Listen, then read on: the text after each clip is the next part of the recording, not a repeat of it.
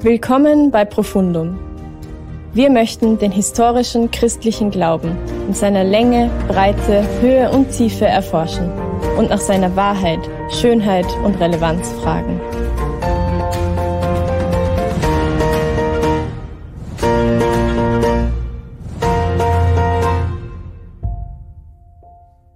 Ja, hallo und herzlich willkommen zum heutigen Profundum-Interview mit dem Thema Weihnachten vor Ostern hat Gott wirklich ein Menschenopfer am Kreuz gebraucht.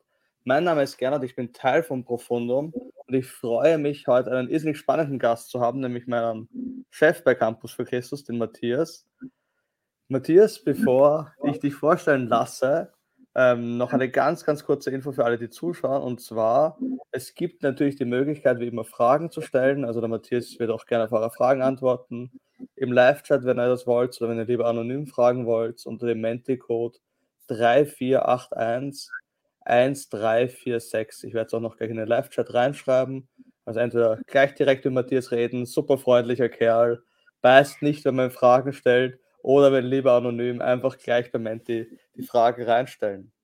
Also, lieber Matthias, vielleicht gibt es Zuschauer, die dich nicht kennen dann gleich die Frage an dich. Wer bist du, Matthias, und was machst du? Das ist ja immer schwierig zu beantworten, weil man könnte von jeder Richtung kommen. Ich denke, das eine ist, dass wir als Familie, also meine Teenager, die drei Teenager und Barbara, Abenteurer sind. Wir lieben Abenteuer, wir lieben es, reisen zu gehen. Und wir sind auch ein bisschen verrückt. Wir sind von der Schweiz, von Zürich, damals vor fünf Jahren hier von der Stadt in, in der Schweiz ins Bergland in Österreich gezogen. Und ähm, genau, ich denke, das ist eine Art, mich zu beschreiben, dass wir manchmal ein bisschen verrückte Sachen tun, nach Schweden gehen, Eisbaden bei minus 13 Grad, einfach solche Sachen. Und auf der anderen Seite, mein Background ist sehr ähm, mit verschiedenen Kulturen. Das heißt, ich bin in Japan aufgewachsen als Kind, war in Singapur im Internat, und bin mit 17 Jahren nach Europa gekommen.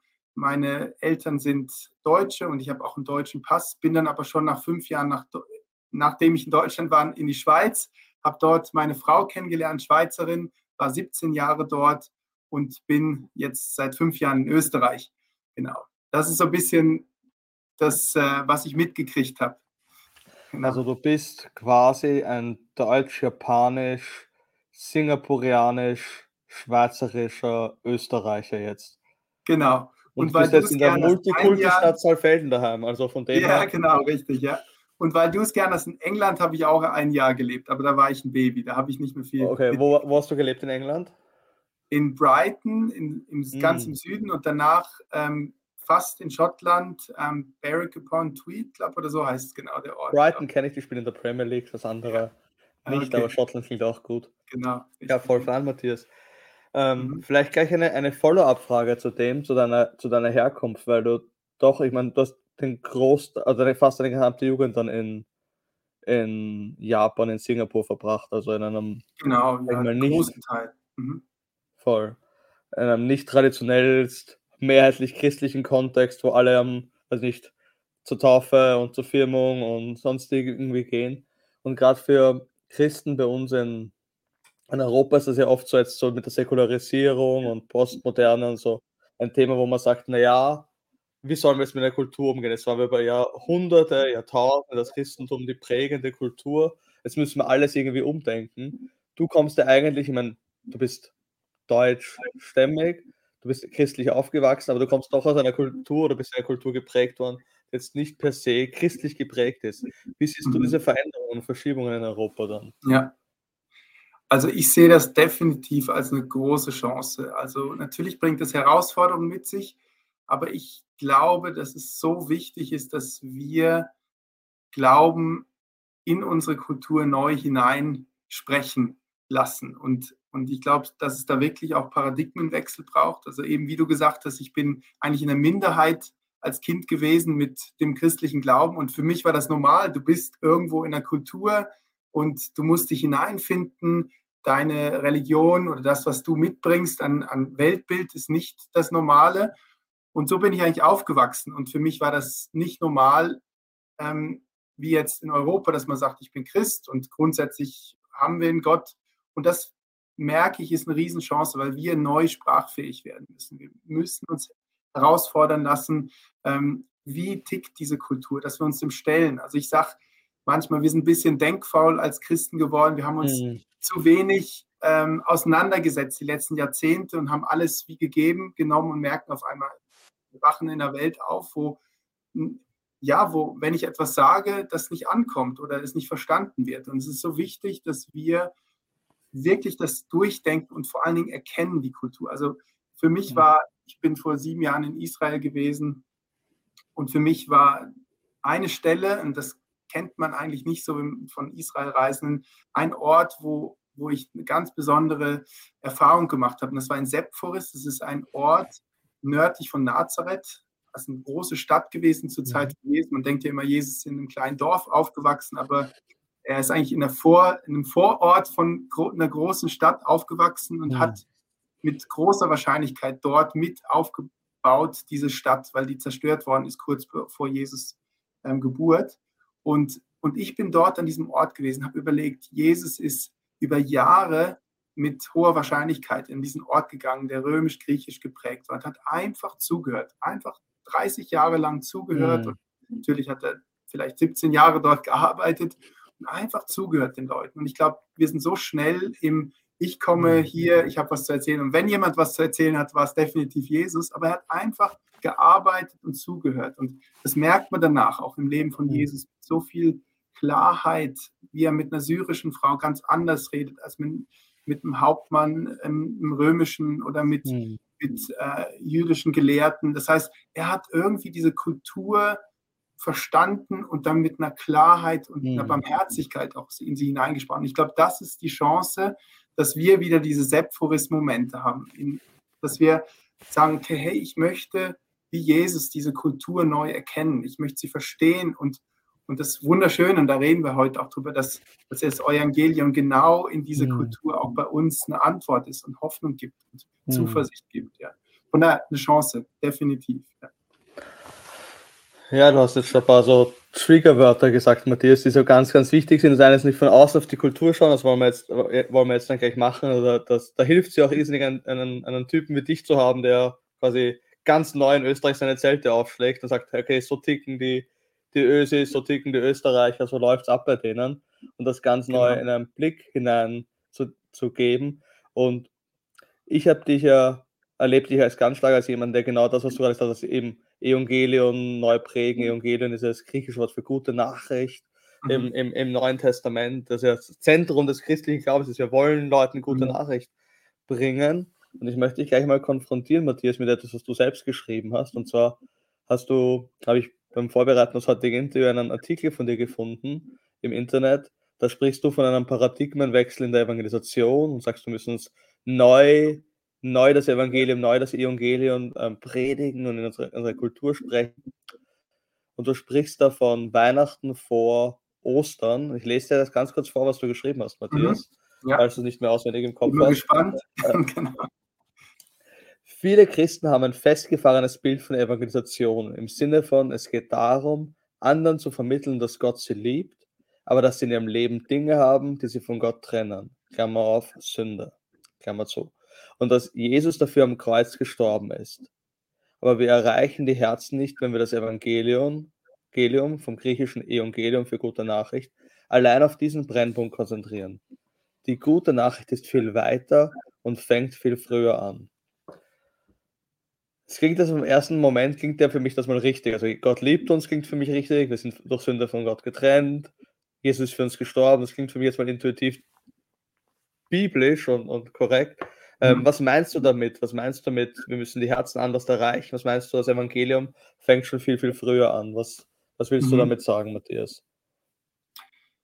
Also, ich komme hinterher vielleicht noch ein bisschen auf die Geschichte auch, aber ich denke, mhm. ein Schlüssel für mich war, wo ich eben diese Sephoris-Momente habe, die in die Kultur hinein. Ich habe auch mhm. im McDonalds gearbeitet, ich habe als Dachdecker gearbeitet, wo ich mein Geld verdient habe. Ich bin ganz bewusst, also wir haben mit Flüchtlingen gearbeitet. Ähm, ich habe ganz bewusst in die Kultur hineingeschaut, wo stehen wir, mit den Leuten geredet. Ich habe zugehört vor allen Dingen.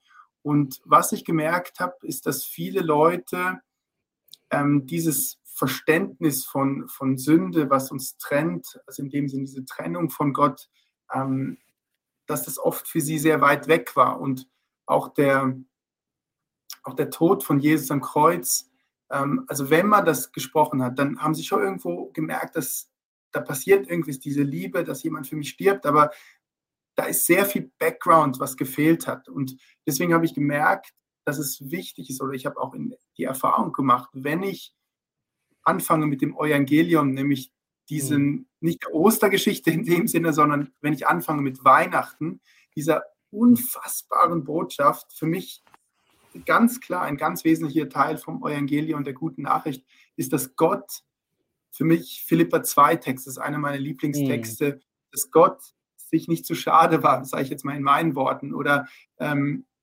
bereit war, die, diese Rechte Gott gleich zu sein, so steht es dort, ähm, aufzugeben und ganz Mensch zu werden. Er ist hm. immer noch Gott, also er hat die Gottkarte gehabt, aber er hat ganz bewusst verzichtet auf diese Rechte und ist ganz Mensch hm. geworden, ist ganz zu uns gekommen. Er hat hm. Schmerz erlitten, er, ist, er, hat Kälte erlitten, er hat Ablehnung erlebt, er, er ist dadurch zu einem Bruder geworden, zu jemand, der mein Freund nennt und ich ich habe einen Gegenüber, der, wo ich weiß, er versteht mich, wie es im Hebräer steht, ne, der ein Verständnis für Versuchungen, für Herausforderungen mhm. hat. Und, und er ist nicht weit weggeblieben. Ich meine, das ist ja für mich das Besondere am, am christlichen Glauben, dass im, im, Vergleich auch zu anderen Religionen, in vielen Religionen möchten Menschen zu Gott mhm. kommen, aber im christlichen Glauben möchte Gott zu den Menschen kommen. Und ich glaube, das ist Evangelion. Und und für mich sind eigentlich die Hirten die ersten Evangelisten, mhm. Verbreiter, die, diejenigen, die sagen, hey, uns ist ein Retter geboren, da ist jemand gekommen, der ist zu uns gekommen, der Messias, der, der, der hat Gottes Gegenwart auf sich, der, der Gesalbte, mhm. der ist zu uns gekommen. Und danach, bevor das Kreuz war, sagt Jesus zu seinen Jüngern, geht hinaus und predigt das Evangelion. Und mhm. da weiß man zu 99 Prozent, dass die Jünger das noch nicht verstanden hatten mit dem Kreuz. Mhm. Das heißt, sie haben dort sicher noch nicht vom Kreuz gepredigt. Das heißt, für mich war das so ein Trigger, wo ich das gelesen habe, gesagt, nein, das ist wichtig. Ich glaube, diese mhm. Botschaft müssen Leute hören heute, Gott ist ihnen nahegekommen. Für mhm. viele ist Gott ganz weit weg und irgendwo mhm. eine, theoretisch weit weg. Und allein schon diese Botschaft, da ist ein Gott, der persönlich mich sieht, der Interesse an mir hat, der, der ähm, mir dann auch begegnet und im Alltag erfahrbar wird. Ich glaube, das ist absolut entscheidend für, für mhm. das Evangelion. Und logisch geht es dann weiter. Ich sagte, der Brennpunkt ist woanders, aber dort ist ein ganz entscheidender Punkt, ähm, wo wir mhm. landen bei den Leuten oder wo, von dem wir sprechen. Mhm. Es macht für mich mal intuitiv Sinn, Matthias, ähm, also eben von Inkarnation zu reden, wobei auch da wieder ganz, ganz viel vorausgesetzt wird. Aber lass mich mal ganz kurz kritisch rückfragen, Matthias, einfach weil es doch zentral ist, dass Jesus für unsere Sünden gestorben ist. Wie, wie vereinbarst du da? Also, ja, Gott ist nahegekommen, aber Gott ist ja nahegekommen, um für unsere Sünden zu sterben, oder Gott ist nahegekommen, um uns, uns zu heilen. Oder wie würdest du das dann framen? Wie würdest du dann sagen, warum ist mhm. Gott uns überhaupt nahegekommen? Warum, ja. warum war das nötig? Muss ich da nicht das Recht wieder von von Sünde sprechen oder würdest du das dann ganz anders framen? Ähm, also ich würde auch, also ich würde sagen, auf zwei Arten antworten. Also ich würde auf der einen Seite antworten, nein, ich glaube, es war ganz, ganz entscheidend und in sich selber wertvoll, dass Jesus hm. zu uns kam und auch Zeit verbrachte und auch zu einem Vorbild wurde, wie er Menschen begegnet ist. Also ich meine, sonst könnte man sagen, ja, hätte er, wenn es nur um den Tod von Jesus am Kreuz ging, dann hätte er mit elf Jahren ähm, oder 15 Jahren oder wann auch immer, ähm, wo er ja schon erkannt hat, dass es mhm. das Vaters Haus ist, ne, der Tempel, mhm. ähm, hätte er eine Situation hineinrutschen können. Und ich, da gab es damals genug Situationen anzuecken bei den Pharisäern und den anderen Machthabern, ähm, um dann schon ans Kreuz zu gehen. Aber er hat ganz bewusst gewartet, er hat ganz bewusst diese drei Jahre mit den Jüngern verbracht, er hat ganz bewusst Menschen begegnet und hm. ist nicht nur einfach beim Tempel geblieben und hat dieses, diesen äh, Kreuzestod. Und, und gleichzeitig andersrum gesagt, ähm, wäre die, diese ganze Kraft des Evangelions und dieser Dreh- und Angelpunkt, den ich im Kreuz sehe, hätte auch gefehlt, wäre, ich sage jetzt mal, Jesus dann mit 30 Jahren oder mit 33 Jahren in, in Altersrente in Ägypten gegangen. Also wäre nach Ägypten und hätte dort den Lebensabend verbracht. Da hätte auch was Entscheidendes gefehlt oder das Entscheidende gefehlt. Das heißt, ich glaube, man mhm. darf es nicht dem sagen, Jesus ist nur gekommen, um, um zu sterben. Nein, er, Jesus ist gekommen, um zu mhm. leben, um ein, ein Vorbild, ein, ein, ein Exempel zu setzen, auch wie man ähm, mhm. lebt, wie man mit Menschen begegnet, wie auch das Reich Gottes, weil er, der Geist Gottes kam auf ihn, wie das, mhm. wie, wie dieses Reich Gottes durch den Geist Gottes, durch ihn Menschen begegnet ist. Und wie, mhm. wie dort schon Leben und Heilung und Befreiung passiert ist.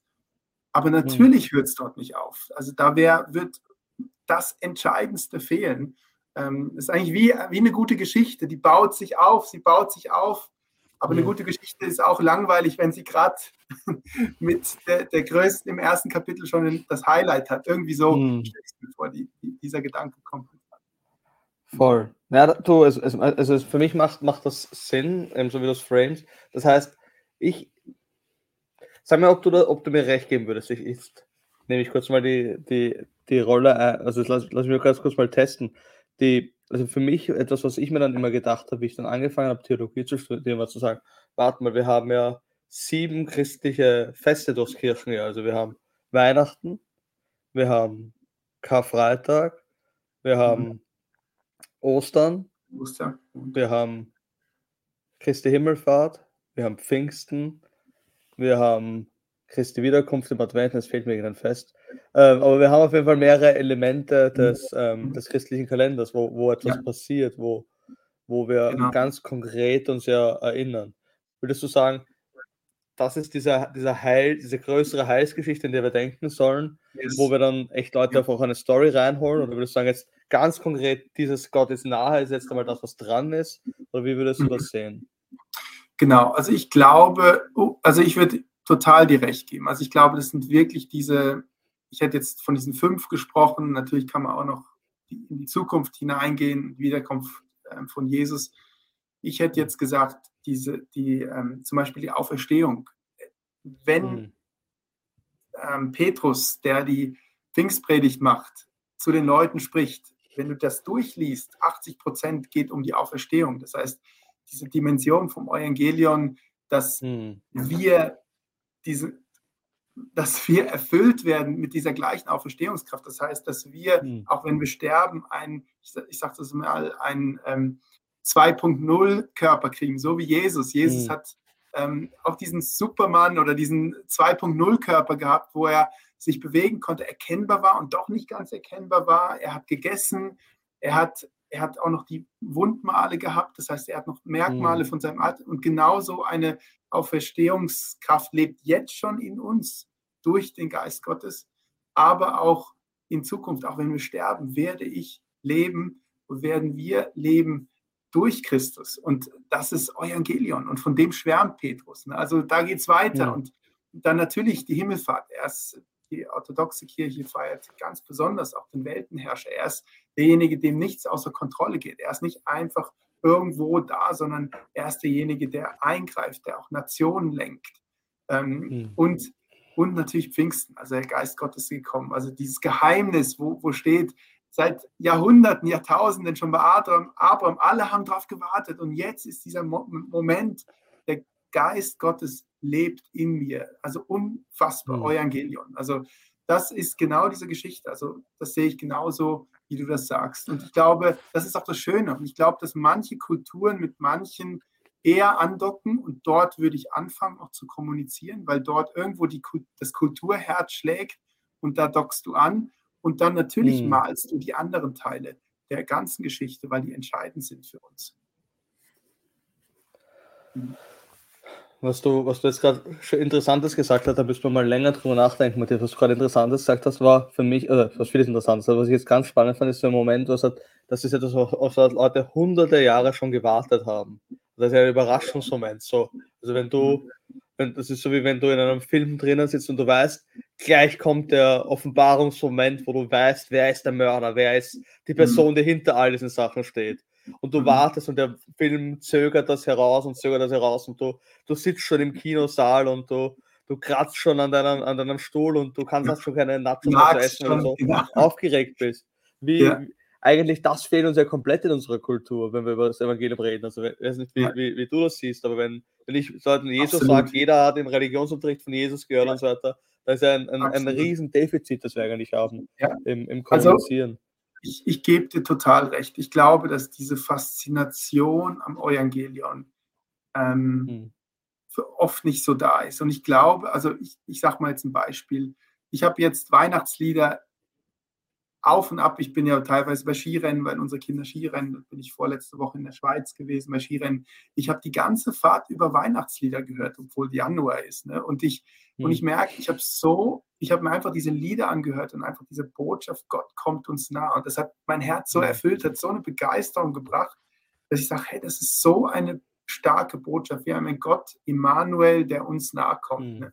Und, ähm, und ich glaube, wir brauchen wieder diese Faszination, gerade in dieser Zeit, wo sehr viel Dunkelheit ist, gerade in dieser Zeit, wo sehr viel Hoffnungslosigkeit ist, ist das so eine starke Botschaft, Immanuel, Gott, der uns nahe kommt. Und deswegen hatten wir auch mhm. diese, kamen wir auf die Idee vor zwei Jahren, diese Gottischmer Unterkämmer. Das geht ja genau um das. Mhm. Ich habe gesagt, okay, was ist die Weihnachtsbotschaft in einem Dialekt verfasst? Gottisch mal Unterkremme im Salzburgerischen und danach in Tirol. Und das haben, die Reaktionen sind so stark gewesen auf diese Videos, wie die geschaut worden sind, sind ja jetzt mittlerweile fast 1,3 Millionen Mal geschaut worden. Mhm. Nur also 97 Prozent in Österreich. Also wirklich, du merkst, das ist ein Hunger da. Das berührt die Menschen, wenn sie Geschichten hören, wo Gott überraschend auftaucht. Eben dieses Wort überraschend, mhm. also wie ein Geheimnis. Er taucht auf einmal auf. Und das ist würde ich sagen, das, was mich am meisten fasziniert bei, bei diesem Gott, dass ich das immer wieder erlebt habe in meinem Leben. Auch durch Durststrecken, wo ich nicht gerade das so erlebt habe, nicht gerade so hm. empfunden habe. Aber ich kenne mittlerweile diesen Gott, der plötzlich überraschend, unerwartet auftaucht. Mhm. Mit einer unglaublichen Barmherzigkeit in schwierigen Situationen. Ähm, und, und ich glaube, oft haben wir vieles zu berechenbar gemacht. Halt, ne? Und ich mhm. glaube, dass wir das Evangelion auch wieder neu entdecken können. Immer wieder. Ne? Mhm. Ja, ja, voll. Also ich, ich denke auch, also es ist, es ist in Wahrheit am Ende des Tages was, was ich glaube, was wir oft wollen als Christen, ist, wir wollen sehr, sehr große Sicherheit haben. So, das sind die, gib mir die vier Merksätze, die ich weitergeben soll. Aber vier Merksätze machen noch keine gute Story. Weil möchte jetzt die, mhm. die Marvel-Fans unter den Zuschauern nicht, nicht kritisieren. Aber also wenn du schon, wenn du, wenn du 15 Marvel-Filme gesehen hast, dann weißt du schon, wo, wo kommt die Abzweigung in den Marvel-Film, wo. Wie geht's weiter. Und wenn du einen, einen komplett neuen Regisseur hast, der komplett neue Wege geht in einem Film, dann bist du ja dann hast du genau das, weil du weißt, irgendwie, da passiert was ja. Unerwartetes. Vielleicht so ist es ja ich weiß, dass dir, dass dir Kirchengeschichte super wichtig ist. Ich bin ein riesen Geschichte-Fan, Matthias. Gibt es für diesen mhm. Game-Shift, den du beschreibst? Also für uns ist das Kreuz jetzt super familiär und super zentral und auf das werden wir auch nochmal zurückkommen, warum das so zentral ist. Also das ist ja nicht die Botschaft von dir, dass es nicht zentral ist. Aber gibt es ähm, gibt's geschichtliche Vorbilder, wo du sagst, die haben den, genau den Shift gemacht, den wir jetzt gerade brauchen? Gibt es irgendwie Leute, wenn du durch die 2000 Jahre Christentumsgeschichte durchschaust, sagst, das sind Leute, an denen können wir uns orientieren, die können wirklich uns eine hilfreiche mhm. Ressource sein. Absolut, ja.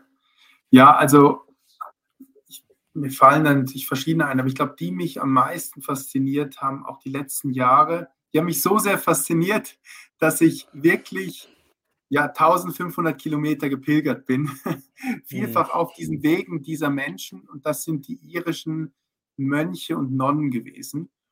Ähm, die mhm. haben, also St. Patrick ist in Irland ähm, als Gesandter hingekommen und das war ein nicht römisches Gebiet und dort bei diesen keltischen Stämmen, dort ähm, hat das Christentum fast, Fuß gefasst, also ist inkarniert, in dem Sinne ist Fleisch geworden oder ist, ist mhm. spürbar, ist erfahrbar geworden, ist lebendig geworden, ist in dieser Kultur aufgegangen, weil dieser Gott hineingekommen ist.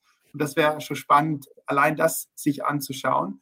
Und dann sind mhm. von Irland dann im Jahr ab, ja, im ersten Ende Ende 5. Jahrhundert hat das angefangen, erst mit Nonnen, öfters sind es die Frauen gewesen, mhm. die zuerst gegangen sind nach Cornwall, die erste Welle an Gesandten, die dort angefangen haben, Klöster zu gründen. Und diese Klöster waren nicht irgendwelche Gebetshäuser irgendwo in der Einsamkeit, wo, sondern es waren Bienenhäuser. Das waren Orte, die mhm. Handwerker angezogen haben, wo gelebt worden ist, wo Gebetsorte entstanden sind, wo, wo mhm. Feste gefeiert. Also es war wirklich ein Ort, die Iren sind ja bekannt für Feste und, und ähm, es gibt Überlieferungen, dass dass, äh, dass eben die Iren bekannt waren. Für, teilweise haben sie anscheinend auch Abendmahl dann mit, mit äh, Bier, weil sie keinen Wein hatten, genommen. Und also es war teilweise auch ein bisschen lauter geworden.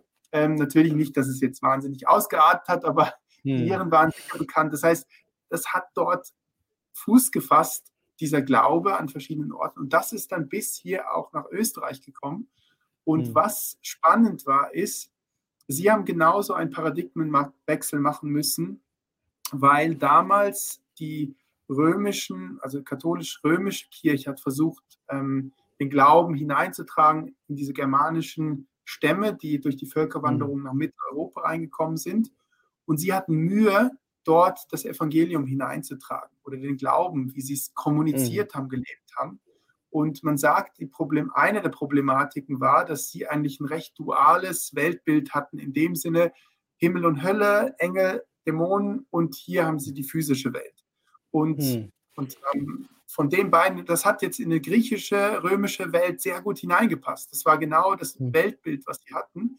Und dann kamen sie zu diesen keltischen, germanischen Stämmen und das hat, ja, die hatten schon Wodan und die Götter, aber was hat der Glaube mit meinem Alltag zu tun. Ne? Der muss irgendwo erfahrbar ja. werden.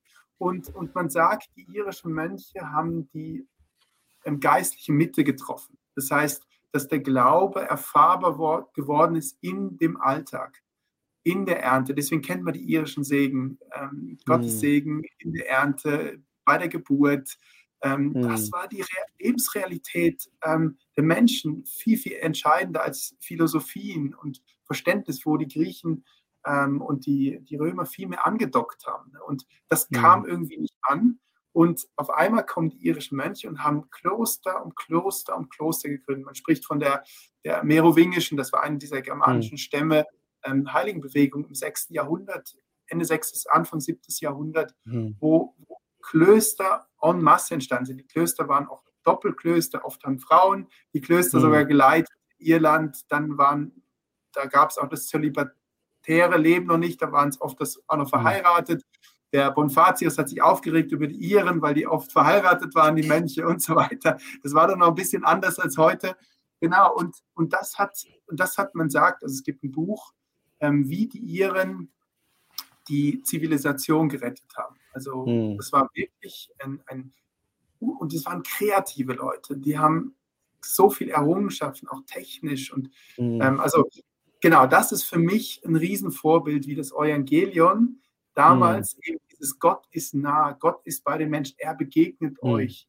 Ähm, und gleichzeitig haben sie nicht das Kreuz oder andere Sachen dann weggeworfen und gesagt, nein, es braucht es nicht, sondern sie haben das mhm. behalten, mhm. als wichtig erachtet, aber haben gewusst, wo docken sie an, wo ist das Sephoris in dieser Kultur, wo mhm. ist das Verständnis, ähm, was die Leute brauchen. Genau. Da könnte ich ja. noch länger sterben. Genau. Ich wollte gerade sagen, wir könnten noch ganz, ganz viel, glaube ich, darüber reden. Da gibt es ja ganz, ja. ganz viele spannende Anknüpfungspunkte. Ich finde gerade auch diese, diese, diese, also gerade wenn man an 6., 7. Jahrhundert denkt, auch eine irrsinnig schwierige Zeit war. Also wenn, also das, das Klischee vom dunklen Mittelalter ist ja ein falsches, das Mittelalter war irrsinnig lebensfroh und bunt und kreativ. Aber wenn es einen dunklen Fleck gegeben hat im im Mittelalter war es genau diese Völkerwanderung, ja. auf einmal Zivilisation zusammenbricht. Genau. Also wenn man denkt, ja. der, der Pax Romana hat ja für tausend Jahre ähm, genau. fast da die, die, die Zivilisation zusammengehalten. Ja. Ähm, oder über Jahrhunderte zumindest seit Augustino, ja. Augustinus, mhm. ähm, sag Augustinus, ich meine den Augustus. Äh, Augustus, danke dir. Ich bin schon in meinem, in meinem Augustinus-Mod. Ähm, nein, also seit, seit Augustus zusammengehalten, die römische Straße. Auf einmal ist es weg und da ziehen halt irgendwelche germanischen Stämme. Und gerade da ja Licht ins Dunkel zu bringen, ist eine, un eine unglaubliche Power und auch dieses Lebensbejahende. Also ich glaube, ja. wenn ich an, an ein Bauer Absolut. bin irgendwo im Wald in, in, in germanischen Wäldern und da heulen Wölfe und da genau. ziehen mar marodierende Germanen durch meine Gegend. Genau. Ähm, da ist es schon, schon cool auch zu wissen, Gott ist da und, und Gott ja. ist lebendig. Und ich glaube, gerade in einer genau. Zeit wie, wie heute, wo viele Leute Unsicherheit erleben. Also ja. Wir haben ja Fragen zur Identität brechen, brechen auf und alle möglichen Sachen. Wir, viele mhm. Dinge, die wir für, für selbstverständlich genommen haben, mhm. über, über Jahr, Jahrhunderte, über Generationen, brechen ja. heute auf. Also da kann man eine, bei uns heulen vielleicht keine Wölfe noch in den Städten, aber und keine genau. marodierenden Germanen, aber ähm, es ist trotzdem eine ähnliche Form von Unsicherheit doch in unserer Gesellschaft Absolut. Und ich glaube, dass, dass in diesen Unsicherheiten, es ist natürlich immer wichtig, ich sage nicht, dass, aber ich glaube ganz besonders in diesen Zeiten, diese Botschaft Immanuel, Gott ist uns nah, genau jetzt, hier und jetzt und ist erfahrbar ähm, durch alle Höhen und Tiefen. Ich glaube, das ist damals wie heute ganz besonders wichtig gewesen, gerade in diesen gesellschaftlichen Paradigmenwechseln, wo wirklich Changes sind, die, die an der Identität rütteln, nicht nur vor einem selber, sondern von der Kultur. Ich glaube, dort ist diese Botschaft so, so entscheidend halt. Ne? Und genau, das hat mich sehr, sehr inspiriert und ähm, hat auch bei mir vieles an Veränderung gebracht, wie ich denke, wie ich kommuniziere zu Menschen, wie ich mit Menschen umgehe. Mhm. Ja. Jetzt vielleicht den, den Bogen einmal um, umzudrehen. Jetzt haben wir sehr viel über, über diese Breite vom Evangelium geredet und wo man andocken kann und wo man lernen kann. Es ist es natürlich so, und das ist schon etwas, was ich jetzt vielleicht kritisch beobachte, und dann ist ja das, dass gerade in den letzten, also gerade im, im, im, in der Begegnung mit der Postmoderne und mit Säkularisierung und postsäkularer Gesellschaft und so weiter, was ganz oft passiert ist oder was man oft sieht, ist, dass Christen anfangen zu relativieren. Also mhm. zu sagen, ja, eben das Kreuz, das dockt nicht mehr an, Sünde, das wollen Leute nicht mehr hören, ja, ja. wir reden lieber über etwas anderes. Ja. Ähm, und eine, eine, eben deswegen ist das vielleicht auch dann ein bisschen anstößig, wenn, wenn du sagst, ja, wir müssen, wir müssen Ostern predigen und Gott ist da und nicht, ähm, nicht gleich zur Sünde und, und Gott ist für dich gestorben, ähm, zu predigen, weil, weil ja tatsächlich das etwas ist, was Leute tatsächlich fallen lassen. Also wir haben jetzt auch den Kommentar im Chat gehabt, dass, ähm, dass ähm, das ist Gottes Konzept, wenn es wenn's, ähm, wenn's ein Menschenopfer fordert, dann ist es ja eher ein, ein irrationales Konzept, Gottes Konzept. Und das ist ja auch etwas, was man immer wieder hört. Also ich habe zum Beispiel ein Zitat, das mir immer wieder hängen bleibt, ist, wo ein, wo ein, ein jemand, der, ein, der Vordenker in der progressiven Theologie ist, Steve Chalk, der hat der hat dann so ein Shift gemacht, der war ein bekannt, ganz bekannter Evangelist in England. Und dann hat er irgendwann einen Shift gemacht, ich glaube in den 90er Jahren, wo er dann gesagt hat, ja, er, er, predigt nicht mehr über das Kreuz und über den Gott, der Blut vergießt, weil ähm, das ist eine Form von kosmischem Kindesmissbrauch mit einem rachsüchtigen Vater und das ist nicht mehr zeitgemäß und das ist überhaupt ganz outdated. Er predigt einfach, Gott kommt und er, er liebt dich und er ist hier, so wie du bist Mhm. Ähm, das reicht quasi als Botschaft, braucht dieses Kreuz nicht und das, das ist vollkommen unnötig. Mhm. Ähm, so wie ich dich kenne, oder so wie ich dich verstehe, Matthias, würdest du dem nicht recht geben, würdest du sagen, das ist, mhm. das, das ja. braucht dieses Sühneopfer vom Kreuz. Ja. Aber warum, ja. Matthias, braucht Gott ein, ein, ein, ein, Menschenopfer ganz krass gemacht? Warum glauben wir das mit dem Kreuz? Also grundsätzlich, ich glaube, man kann zu beiden Seiten kippen. Also ich glaube, man kann zu der Seite kippen, dass man sagt, hey, ähm, es ist egal, in welcher Kultur ich wirklich lebe, am Schluss kommt es auf diese, dieses Weltbild, das biblische Weltbild oder christologisch, äh, hebräische Weltbild und das bringen wir hinein in die Kultur und wer es nimmt, der nimmt es, der andere nicht. Ne, so ungefähr, das ist die eine Option. Ich glaube, das ist nicht so, wie ich Jesus erlebe. Er ist so nah, aber er hat eben, wie ich mit Sepp Forrest erklärt, er ist dem Menschen nahe gekommen. Und dann gibt es die andere Seite, wo ich auch denke, wo, wo eine Gefahr ist oder Gefahr ist, ja doch, zu kippen, ist, dass man dann sagt, ähm, ja, wenn das die Kultur nicht erkennt und nicht versteht, dann, dann nehmen wir das doch nicht, dann ist es nicht so wichtig. Mhm. Ähm, zum Beispiel eben das Sühneopfer. Und zu, zu, dem kommen wir gleich noch. Menschenopfer, zu der Thematik komme ich gleich noch. Ähm, und möchte das ganz kurz zu diesem Punkt fertig machen. Und wenn wir das konsequent durchziehen, ich meine, ich bin in verschiedensten Kulturen aufgewachsen. Ich, ich weiß, dass eine Kultur geprägt ist durch ihre Weltbilder. Das ist klar, damit musste ich, ich musste mit, mit Japan, äh, mit Singapur, mit Europa, ich musste immer wieder neu in ein Weltbild mhm. hinein, vom buddhistischen Weltbild, shintoistisch, animistischen, ähm, bis hin zum christlichen habe ich sehr viele Flüchtlinge, Freunde gehabt, die im muslimischen ähm, Kontext waren. Das heißt, für mich ist das klar, du musst dich mit Kulturen auseinandersetzen. Ähm, wenn wir jetzt aber sagen, es ist keine Erlösungsbedürftigkeit in einer Kultur, mhm. ich glaube, das ist ein ganz wichtiges Stichwort. Ähm, jede Kultur hat Schätze und auch Orte, wo das Evangelium ganz natürlich andockt. Und dann hat es aber auch Orte, wo erlösungsbedürftig sind. Also ich sage mal, jetzt von unserer Kultur her, wenn wir jetzt in ein sag ich mal, nahöstliche Kultur schauen, denken wir dort, wie wird dort mit Frauen umgegangen ähm, oder wie ähm, sind dort Hierarchien oder ist vielleicht noch irgendwo in einem anderen Land gibt es auch noch Sklaven oder, oder Indien hat es Kasten, wo wir sagen, das geht doch gar nicht, da muss doch Erlösung rein. Und die sagen, ja, warum? Das ist unsere Kultur. Wir nehmen alles, das mit dem mhm. Opfer, das ist bei uns in der Kultur super, das passt rein, das kennen wir. Aber das mit diesen Gerechtigkeit, sozialen Gerechtigkeiten, das ist unsere Kultur. Da spricht die mhm. Bibel davon, das ist eine Kultur, aber sie spricht in unserer Kultur mit den Teilen und die Teile nehmen wir den Rest nicht. Und dann wird uns, wird uns graus. Und ich mhm. glaube, das ist ganz wichtig, dass wir erkennen, auch in unserer westlichen Kultur haben wir eine Erlösungsbedürftigkeit. Wir haben mhm. Teile, die Wiederherstellung brauchen, die wir vielleicht noch gar nicht so erkennen als wiederherstellungsbedürftig. Und, ähm, und, und ich glaube, diese Sicht, mit, deswegen ist es, glaube ich, ein Struggle der Weltbilder. Also da, da treffen jetzt Weltbilder aufeinander. Und jetzt komme ich zu diesem mhm. Thema mit, mit dem Sühnopfer, dem Menschenopfer.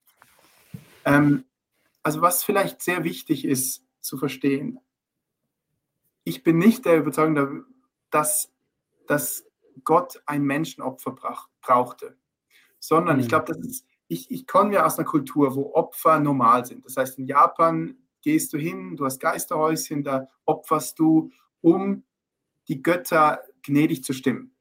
In Japan, wo die Tsunami kam, da haben die Leute Angst gehabt, weil sie ihre Toten nicht begraben konnten, dass die, die Ahnen als Geister, als ähm, Götter kommen und sich an ihnen rächen in der Kultur bin ich aufgewachsen. Also natürlich auch bei meinen Eltern in der Kultur, aber habe das auch miterlebt bei meinen Freunden. Das heißt, dass du mit deinen Opfertaten etwas oder diesen, diese Gottheit besänftigst, ist normal in vielen Kulturen. Jetzt komme ich nochmal auf die Iren. Mhm. Dann kommen wir dazu, warum dieses Opfer, was Jesus brachte, genau das Gegenteil war. Ganz genau das Gegenteil von einem Besänftigen, von einem Gott das beste Beispiel, was das für mich erklärt, ist eben auch, ich nehme die irischen Mönche wieder. Damals in Irland im, Ende 4., 5. Jahrhundert war es normal, dass man Tieropfer gemacht hat. Es gibt auch Ausgrabungen, dass man auch einzeln, wo man weiß, es hat Menschenopfer auch gegeben. Und diese Opfer hat man dargebracht, um die Geister und, die, und vor allen Dingen die Gottheiten zu besänftigen, dass sie nicht Rache nehmen an ihnen. Und jetzt stell dir vor, jetzt kommt dieses Kreuz dort hinein mhm. in diese Kultur. Und was sie oft gemacht haben, sie haben diese Kreuze genau an diesen Orten aufgestellt, wo vorher die Druiden diese Opfer dargebracht haben oder wo Leute ihre Tier- oder in wenigen Fällen auch Menschenopfer gebracht haben. Und auf einmal steht dort dieses Kreuz.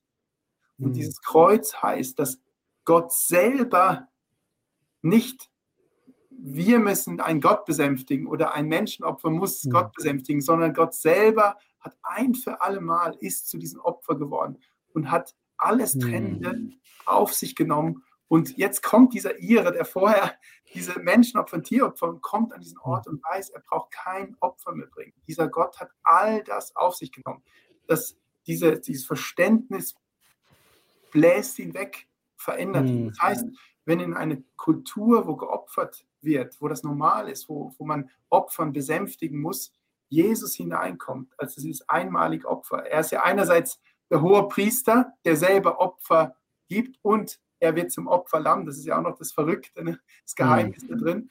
Und das heißt, es, es geschieht dieses Opfer und Gott selber, dieser dreieinige Gott selber wird zum mhm. Opfer. Ähm, warum? Weil wir Menschen das gar nicht tun könnten. Null Chance. Ähm, mhm. Das, das ist eigentlich dieses, also von daher würde ich sagen, nein, Jesus ist nicht, natürlich ist er als Mensch, ist er gestorben, aber er ist vor allen Dingen auch als Gott gestorben. Und das ist das mm. Verrückte. Deswegen haben die Juden gesagt, das ist Gotteslästerung. Sie, haben sie hätten sie ja nicht aufgeregt, wenn es nur ein Mensch gewesen wäre. Aber weil die Jünger behauptet haben, das ist Gott, der sich, haben sie gesagt, das ist Gotteslästerung, das dürft ihr mm. nicht. Und die Griechen haben gesagt, das ist ja totale Torheit. Ne? Und das, ja. ist das, das ist das Anstößige und gleich das Wunderbarste. Ich meine, das ist unfassbar, dass Gott selber bereit war, nicht nur auf die Erde zu kommen, sondern diesen Weg gegangen ist bis an das Kreuz.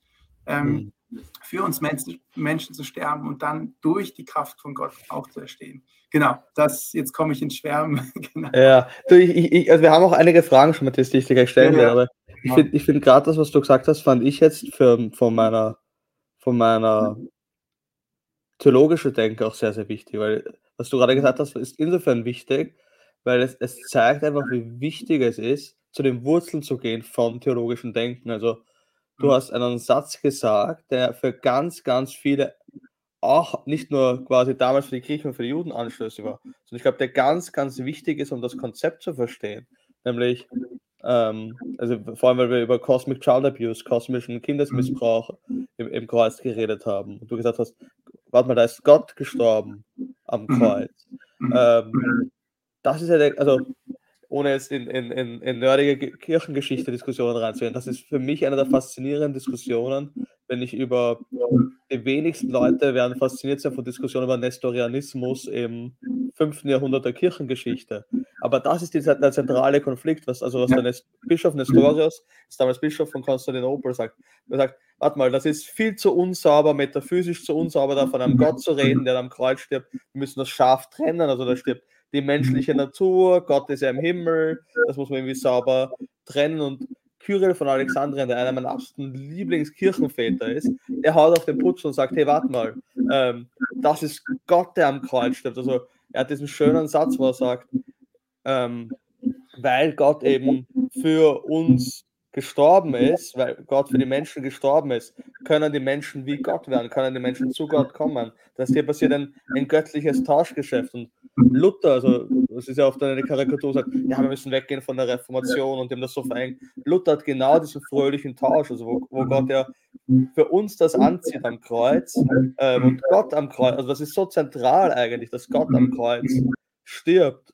Ähm, irrsinnig radikaler, radikaler Gedanke. Und ich glaube, das, das löst ja die Frage auf. Ein, ein, ein gutes Trinität, also dann hat man oft so, ja, die Trinität ist so abstrakt und mhm. braucht man das überhaupt? Und gerade da merkt man, man braucht gute Theologie, man braucht die Trinität, man braucht mhm.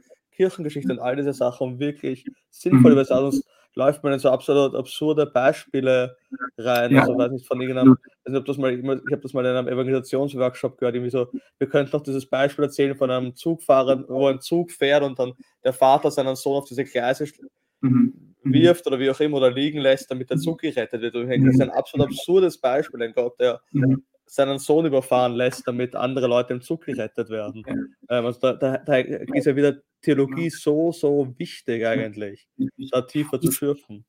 Genau, und ich glaube, dass das Kreuz hat so viel wichtige Realitäten, so will ich es mal sagen. Es ist ja mhm. stärker als ein Bild oder so. Ne? Mhm. Und, und ähm, und das ist das, was ich meine, es sind so viele Elemente, ähm, die bronzene Schlange zum Beispiel, dieser Triumph, den Jesus durch das Kreuz, also dieser, dieses, dieses ähm, Überwinden der Finsternis, der Bosheit, ne? dieser Vorhang zerreißt in diesem Moment vom, vom Tempel. Ne?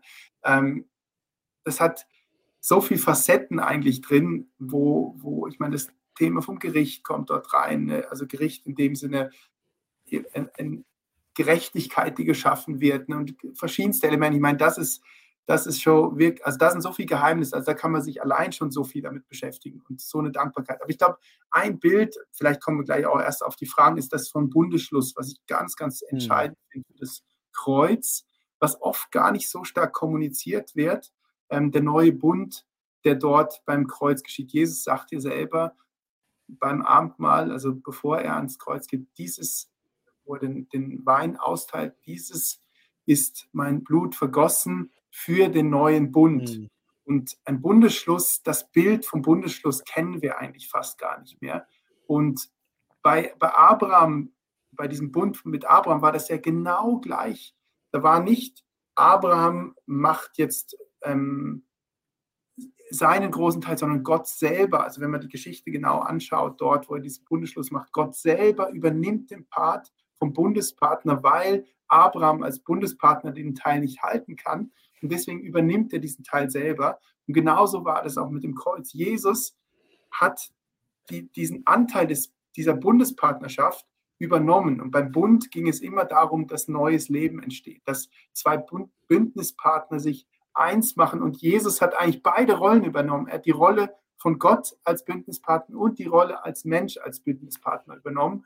Und, und beim Bund, also der Bund, also das Wort im Hebräischen heißt eigentlich ähm, ein Schnitt, wo Blut fließt. Also der Bund war verknüpft mit Blut, weil im Blut die, die Seele des Menschen, das ist also ganz tiefes, eine Überzeugung in der Menschheit drin gewesen, die wahrscheinlich auch Gott so hineingelegt hat. Und natürlich Blut ist klar, wenn das Blut fließt, dann wird man sterben, wenn man ausblutet. Das heißt, das ist tief drin und im Bundesschluss war dieses, dieses Element von dem Blut, was ausgetauscht worden ist, also durch, ein, ähm, durch einen Schnitt, durch einen also wenn man es getrunken hat, das Blut auf verschiedene Arten. Das war in verschiedensten Kulturen üblich. Das ist nur uns total fremd geworden, weil wir den Tod und Blut alles ausklammern aus unserer westlichen Welt. Aber für einen normalen, die meisten Kulturen der Welt, 80 Prozent der Welt, ist das normal, diese ganze Thematik mit Blut und Opfer. Und, und dort. Darf ich da kurz kritisch einhaken, Matthias? Also ich, sorry, ja, genau. Ja, ja, gar kein Problem. Also ich, ich habe hab noch schon mehrere Fragen, die ich eigentlich stellen möchte. Und ich möchte da ja. noch mal ganz kurz einhaken, okay. weil ich glaube, das geht in die, in die Kernfrage. Ich finde das, find das super schön, eben, dass das Bild, wie du es beschreibst, uns in diese hebräische Denkwelt hineinholst. Mhm. Aber jetzt denk dich in eine, in eine Person rein, in, in eine Person, die in unserer heutigen postmodernen, postsäkularen Welt geprägt mhm. ist. Ähm, all diese schönen Bilder, die du gerade verwendet hast, ja. könnte ich jetzt sofort problematisieren. Also jetzt mhm. das Bild von Abraham, da werden Tiere zerrissen und geteilt. Also jede, jede Tierrechtsorganisation. Das habe ich jetzt bewusst nicht erwähnt, genau. Ja, genau. Erwähnt, ich, ich erwähne das weißt, genau. Matthias, weil wir Gründe, wollen die Fragen nicht umgehen. Genau. Mhm. Voll. Ähm, also jede Tierrechtsorganisation steht vor deiner, steht vor deiner Tür, wenn du, wenn du das in, in Saalfelden nachspielst, dann hast du den ähm, Verein gegen Tierfabriken und Greenpeace mit Demonstrationen vor deiner Tür. Ähm, und auch dieses Bild, wo du sagst, ja, das macht voll Sinn in all diesen antiken Kulturen, in all diesen Kulturen weltweit. Aber jetzt mhm. wir als in unserer postmodernen Kultur, wenn wir sagen, ja, aber wir sind über das hinweg, also sollten wir nicht in unserer modernen Kultur über das hinweg sein, dieses mhm. Opferbild, sollten wir nicht eigentlich vergeben, also man könnte ja sogar ähm, Jesus jetzt zitieren und hier, hier hineinnehmen und sagen, ja, Jesus sagt ja auch so wie, wie ihr sollt den anderen vergeben, so wie euer Vater den, den Leuten vergibt. Und ich vergebe meinen Kindern auch nicht, indem ich, ähm, weiß nicht, irgendein Blutopfer von meinen Kindern erfordere. Mhm. Warum mhm. denkst du, ist das wichtig, auch mhm. heute zu kommunizieren? Ähm, und mhm. warum ist das zentral? Warum kann man, oder ja, wie würdest du das beantworten, diese Challenge, Matthias? Mhm, genau.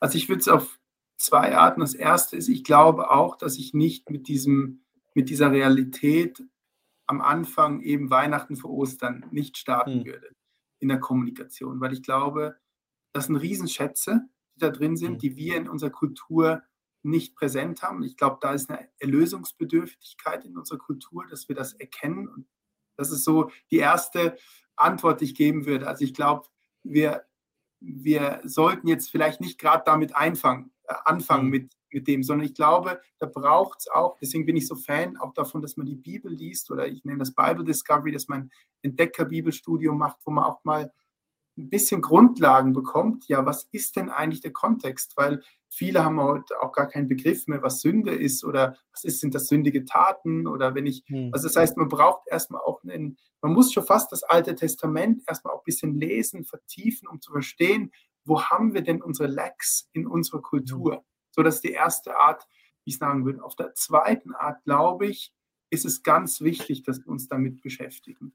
Ähm, ich glaube, dass wir zum Beispiel, eben, ich spreche nochmal von diesem Bundesschluss. In diesem Bundesschluss wir sind in einer sehr, wie soll ich sagen, wir sind in einer Kultur, wo wir alles, was zu nahe kommt in Beziehungen oder, äh, also ich glaube, wir haben, auf der einen Seite haben wir sehr viel physische Sicherheit und gleichzeitig sehr wenig emotionale Sicherheit. Hm. Und ich glaube, dass der Bund, den Jesus geht, auch dieses Nahbare, wo, wo es wirklich bis hin zum Blut geht, dass, dass das eine unglaubliche Sicherheit ist. ein Bund gibt uns unglaubliche Sicherheit. Warum? Wenn du einen Bündnispartner hast, der für dich einsteht mit seinem Blut, mhm.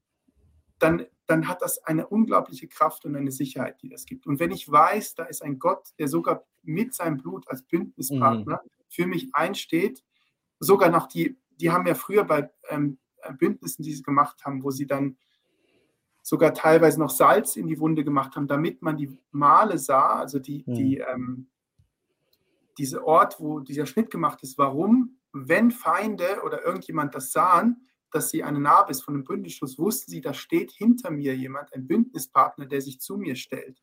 Mhm. Was sind die Wundmale von Jesus? Das waren die Zeichen. Diese Male an seinen Händen ist ein Bündnisschluss, ähm, dass er sich zu uns stellt, dass er derjenige ist, Bündnispartner von uns. Ähm, das hat so eine tiefe Bedeutung. Und das ist nicht nur einfach Larifari, irgendwelche mhm. Gedanken, sondern es geht bis hin zum Blut. Es geht um Leben und Tod. Und mhm. ich glaube, dieser Bündnisschluss, ähm, von dem Jesus ja redet, jetzt kann man sagen, ja, das ist ja Jesus Blut und so.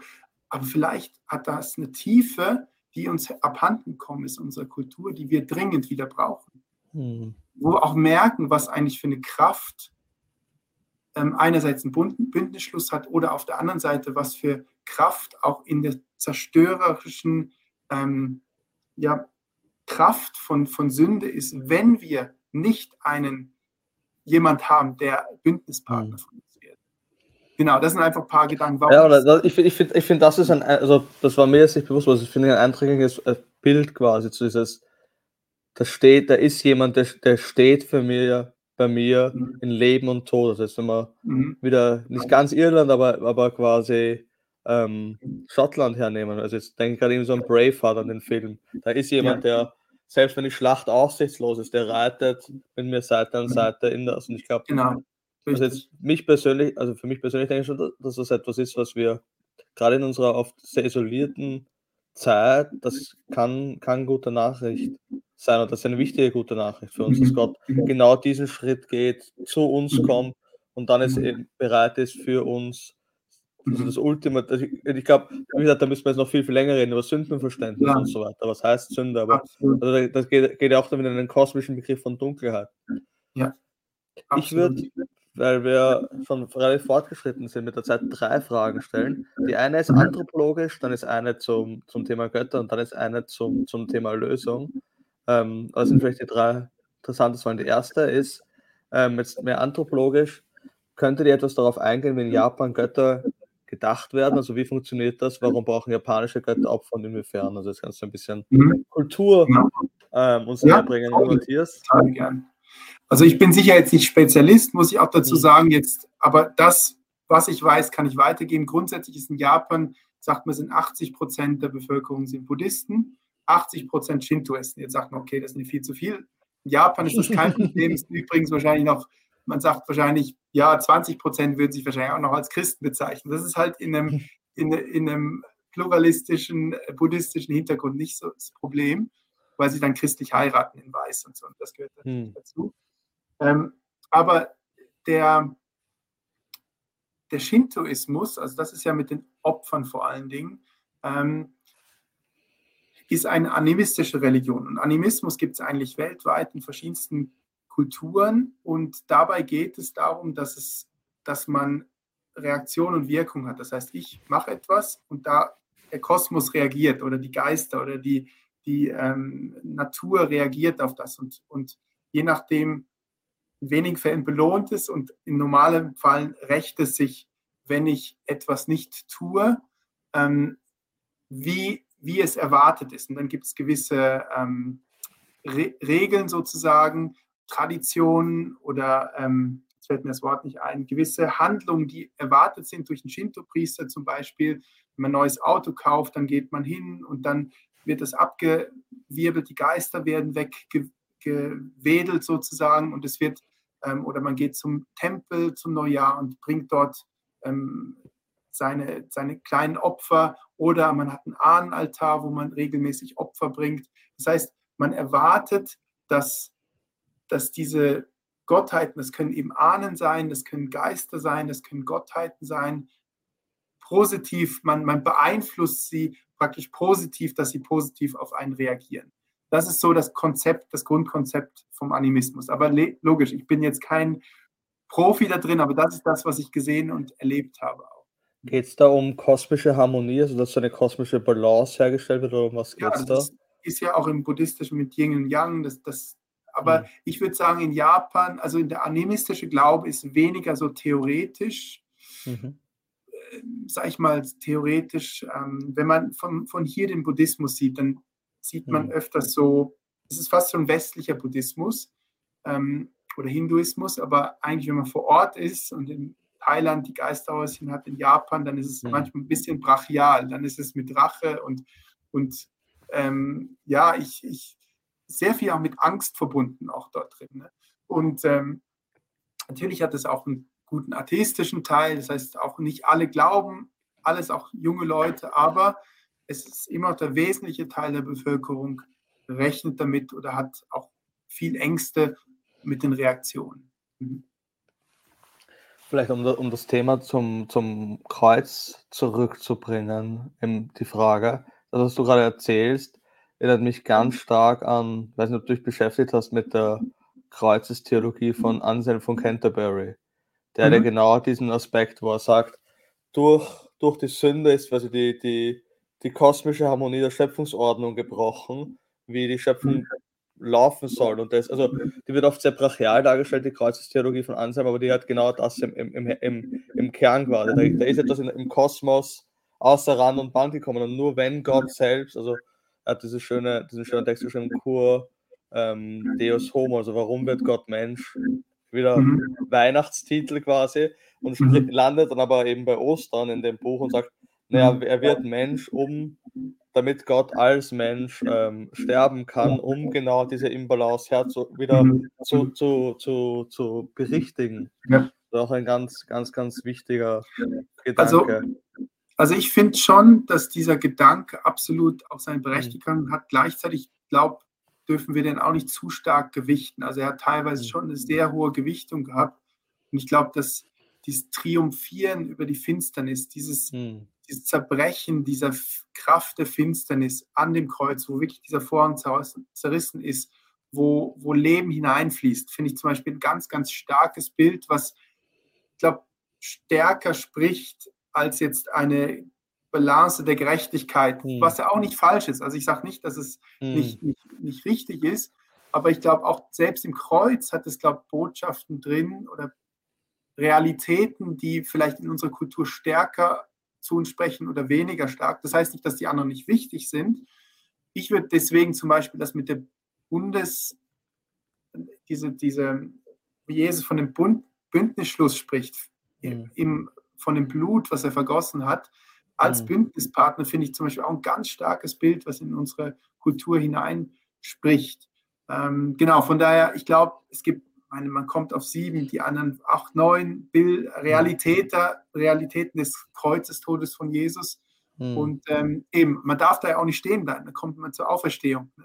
und sagt, okay, das ist mhm. die hm. Auferstehungskraft, die, die auch nur möglich war, weil Jesus bereit war, bis zu diesem Punkt zum Tod zu gehen. Mhm. Ähm, und dadurch uns vorangegangen ist, dass wir mit ihm wiederum auferstehen. Das ist ja auch faszinierend. Voll, also das ist natürlich ganz, ganz wichtig. Das nächste ist ein, ein Kommentar, aber vielleicht der, der ist kurz wert, darüber nachzudenken. Das, der, ist die, der, der Kommentar ist gekommen im Kontext von deiner Erzählung über Irland mit diesen Götter besänftigen, ähm, wo, wo eben steht, es gibt keine anderen Götter, sondern andernfalls einen Glauben an andere Götter. Wie, wie siehst du das? Also ich finde, das ist nochmal ein ganz, ganz wichtiger Gedanke. Wie nehmen wir die Realität wahr? Mhm. Also ja. Ja, Absolut. sprich mal ganz kurz dazu, Matthias, wenn du Gedanken dazu hast. Also ich glaube, Absolut. Also ich bin selber überzeugt von, von ähm, dem dreieinigen Gott und, und gleichzeitig ist es natürlich so, dass es einerseits, ich glaube, Religionen gibt, wo auch etwas wie verdeckt ist. Also man, man sieht gewisse Realitäten, die, die ähm, ja dieses Leben von Gott oder das Evangelium widerspiegeln und vieles nicht widerspiegeln und wo vieles verdunkelt ist. Also wie ein Mond, wo man nur einen Teil sieht von der Gottheit. Das heißt, du kannst auch in Länder gehen und das ist ja das Faszinierende bei Gott. Du kommst in manche Völker. Es gibt Geschichten, wo Menschen hinkommen in manche Völker und dort ist Gott auf krasse Art Menschen im Traum entschieden. Isa, also Jesus selber, ist äh, Menschen begegnet, obwohl dort kein, keiner hingekommen ist als Botschafter und das erzählt hat.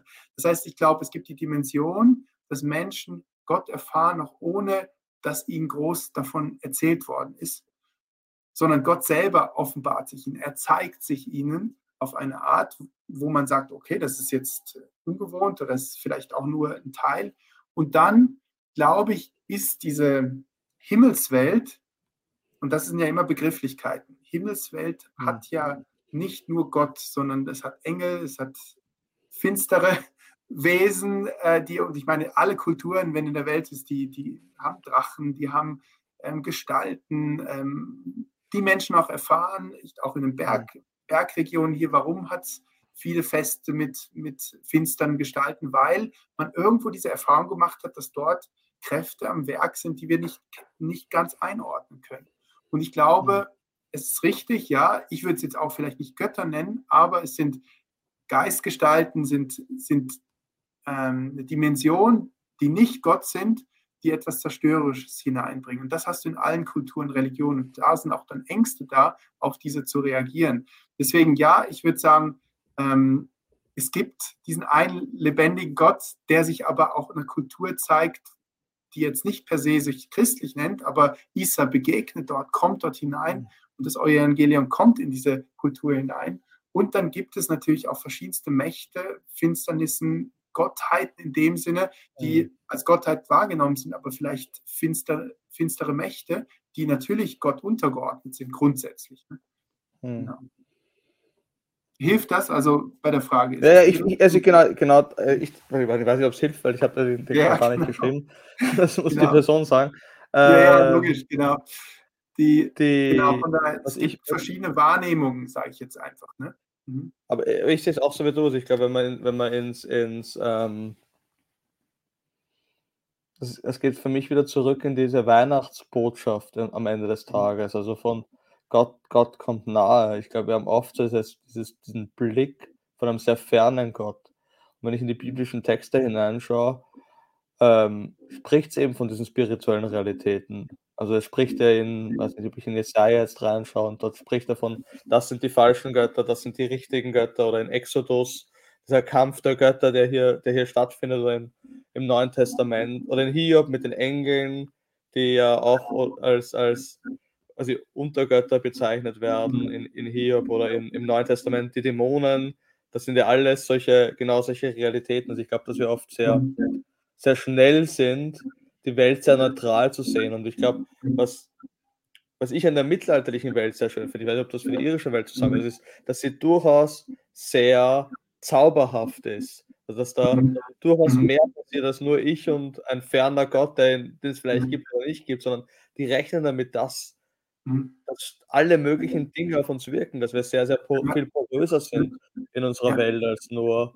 ähm, diese, diese Beziehung. Genau, also Gott ist der Schöpfer, aber mhm. die Schöpfung reagiert auf ihn und auch die, die himmlischen Geschöpfe, also Engel, Engelsgestalt, also die, die, rechnen ganz stark mit dieser Dimension. Ja, das ist wichtig, also wir sind Monotheisten als Christen, es gibt nur einen wahren, echten Schöpfer Gott, mhm. der die Welt geschaffen hat, natürlich. Absolut, ja. Mhm. So, bevor wir zur abschließenden Frage kommen, die letzte Frage, die vielleicht noch, die noch beim Menti reingekommen ist, die sehr, sehr gut passt, ähm, ist jetzt wieder sehr narrativ. Warum kommt Jesus nicht jetzt auf die Welt und wäscht unsere Sünden rein? Also jetzt haben wir mhm. dieses Story-Element, was du jetzt erwähnt hast, eben mit dem Kreuz und mit Weihnachten. Aber es ist ja jetzt noch nicht alles rein, die Welt ist ja noch mhm. mit, mit Sünde belastet und so weiter. Ja, absolut. Was ist jetzt mit dieser Zeit? Warum warten wir jetzt? Warum, warum ist die Welt jetzt noch nicht in Ordnung? Ja, genau, so verstehe ich auch die Frage. Also ich würde auch grundsätzlich sagen, das sind wie zwei Dimensionen drin. Mhm. Also das eine ist, Jesus hat ein für alle Mal an dem Kreuz, das ist das Faszinierende, das ist, kann nur Gott, also bei einem Bündnispartner muss es, das, das war nicht das Schwächste, sondern sie haben als Bündniszeichen ähm, oder als Repräsentanten eines Bundes mhm. haben sie das Beste, das wohl, wohlernährteste haben sie gewählt und, und als Bündnispartner und das Gleiche war Jesus. Er, er hat, es war nicht ein Engel, es war nicht irgendein himmlisches Wesen, sondern Gott selber kam als Gott und wurde zum Bündnispartner. Und deswegen war es so was Besonderes, was nicht eine Wiederholung braucht. Also im Hebräer steht, es war einmalig, es braucht nicht eine Wiederholung. Jesus hat als Hohepriester und als Lamm einmalig diese, uns von diesen Sünden reingewaschen. Jedem, dem vertraut, jedem, der glaubt, hm. ist verheißen, uns sind die Sünden reingewaschen. All das, was ich, du, getan hast, ist ein für alle Mal weggewaschen. Wenn wir vertrauen und glauben, Jesus, du bist derjenige, der einmalig als Bündnispartner dort das Blut hm. vergossen hat. Ähm, von daher, so würde ich antworten und gleichzeitig, ja, da ist eine Dimension, dass wir immer noch Sünde erleben, dass wir immer noch Finsternissen erleben. Und mir hat hm. dieses Bild damals von dem D-Day so geholfen. Hm. Ähm, das kennst du sicherlich auch, Gernot, dass der Krieg war noch nicht zu Ende, nach dem D-Day. D-Day ist der Einmarsch der Truppen nach Europa von, der, von den Alliierten. Ähm, aber das war der Punkt, wo der Sieg errungen war, auch mhm. wenn der Krieg noch weiterging, bis dann der, der Weltkrieg dann ganz fertig war. Und so empfinde ich es. Also es ist wie dieser Kipppunkt, dieser massive Kipppunkt, diese Kraft der, der, der Sünde ist zerbrochen. Das heißt, ich kann, wenn ich zu Jesus komme, ähm, kann ich hingehen und ich, ich habe es selber in meinem Leben so oft erlebt, diese Kraft der Sünde ist zerbrochen. Das heißt, wenn ich zu ihm hinkomme, muss ich nicht mich mühen und irgendwie ja. versuchen, sondern er hat es reingewaschen. Ich, ich, spüre, dass dort eine Veränderung da ist. Und ich glaube, das ist der Unterschied zu vorher, wo dieses, dieses einmalige Kommen von Jesus als Bündnispartner, der das Blut vergossen hat, noch nicht geschehen ist. Ich glaube, da ist der Unterschied nach dem Kreuz. Und und gleichzeitig ja, es ist auch ein Ausharren und ein Warten mhm. auf etwas, was noch fertig, ganz Gerechtigkeit, wenn wir Ungerechtigkeiten erleben, wenn wir mhm. auch jetzt in Ukraine, wenn, wenn Frauen Vergewaltigung erleben, all das Schlimme, was dort passiert, mhm. ähm, ist Gott sei Dank, du hast gesagt, Evangelion hat diese sieben Punkte, ist auch ein Gericht, wo etwas gerecht gerückt wird, wo Sachen nicht, noch nicht richtig sind. Ne? Mhm. Ähm, diese Kraft ist zerstört. Das heißt, jederzeit, wenn wir zu Jesus kommen, passiert diese Reinwaschung, von der die, frei, die Frage war. Und gleichzeitig, mhm. vieles ist noch nicht. Und wir haben aber diesen, dieses Vertrauen, dass diese Gerechtigkeit ganz wiederhergestellt wird auf dieser, auf dieser Erde, auch in dieser, auch dieser neuen Schöpfung, die Gott mhm. parat hat für uns. Mhm. Voll, also ich finde ich find gerade beim, Du hast es jetzt mit dem D-Day verglichen. Ich mag das Bild auch gern, wobei ich als Herr der Ringe-Fan nochmal das Bild am Ende von, von Herr der Ringe auch nochmal sehr schön finde. Ich weiß nicht, hast du das Buch gelesen oder den Film gesehen, Matthias? Nur den Film, ja.